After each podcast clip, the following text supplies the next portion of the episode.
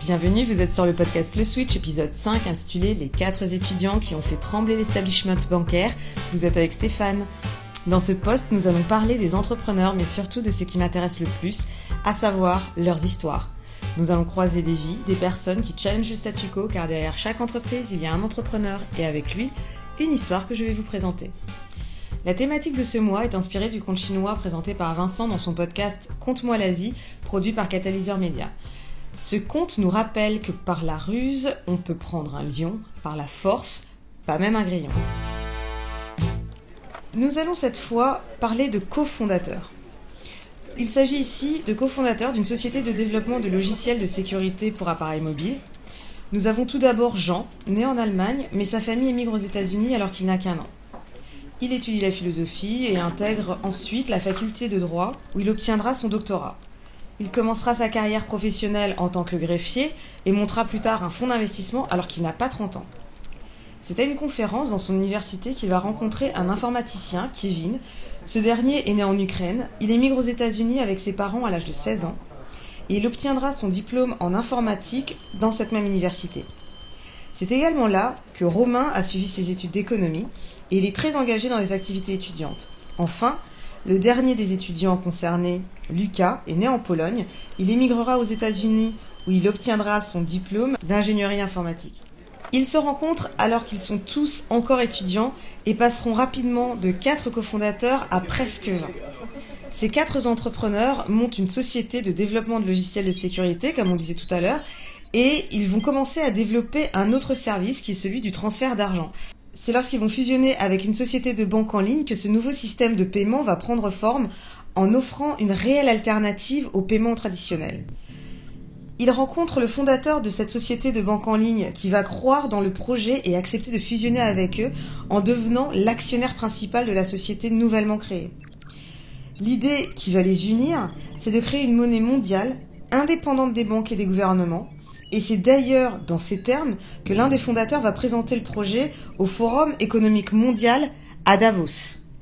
De cette fusion entre la société de banque en ligne et notre société de sécurité mobile, ils rentreront en bourse et lèveront plusieurs millions de dollars, mais ce qui les rendra vraiment, vraiment visibles, c'est la rencontre avec un géant du net. De nombreux utilisateurs de la plateforme de commerce en ligne avaient des difficultés à utiliser leur méthode de paiement pour régler leurs transactions. Et c'est exactement ce que notre société montée par nos étudiants réglait comme problème. Cela permettait de transférer en ligne sans les contraintes de limites liées aux cartes de crédit ou les autres systèmes de paiement proposés par les banques.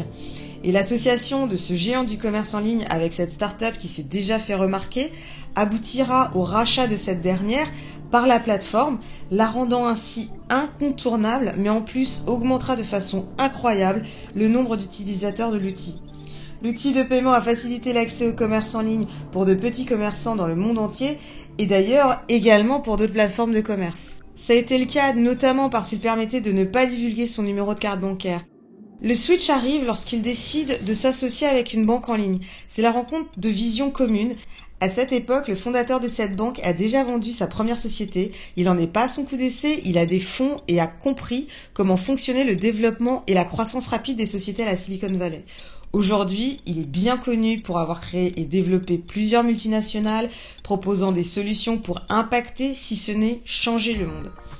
Conscient que pour accomplir ce qu'ils souhaitent accomplir, ils ont besoin de beaucoup d'argent, mais aussi de beaucoup d'utilisateurs, le cercle vicieux visant à dire que pour que l'outil puisse être utilisé, il faut qu'il soit bien sûr bon, mais surtout vu.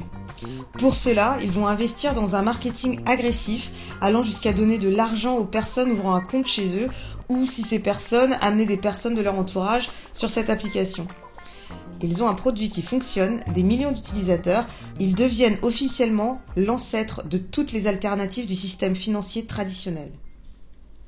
Je voulais vous raconter cette histoire car au-delà de l'aventure entrepreneuriale, je vois une volonté incroyable de changement. Ce type de motivation qui dépasse l'entendement pouvant aller jusqu'à faire trembler le sacro-saint establishment du système bancaire mondial. Ils comprennent très vite et mettent tout en œuvre pour récupérer des clients, des utilisateurs, car la clé pour moi ici est que si l'on veut faire basculer le statu quo, il faut être nombreux.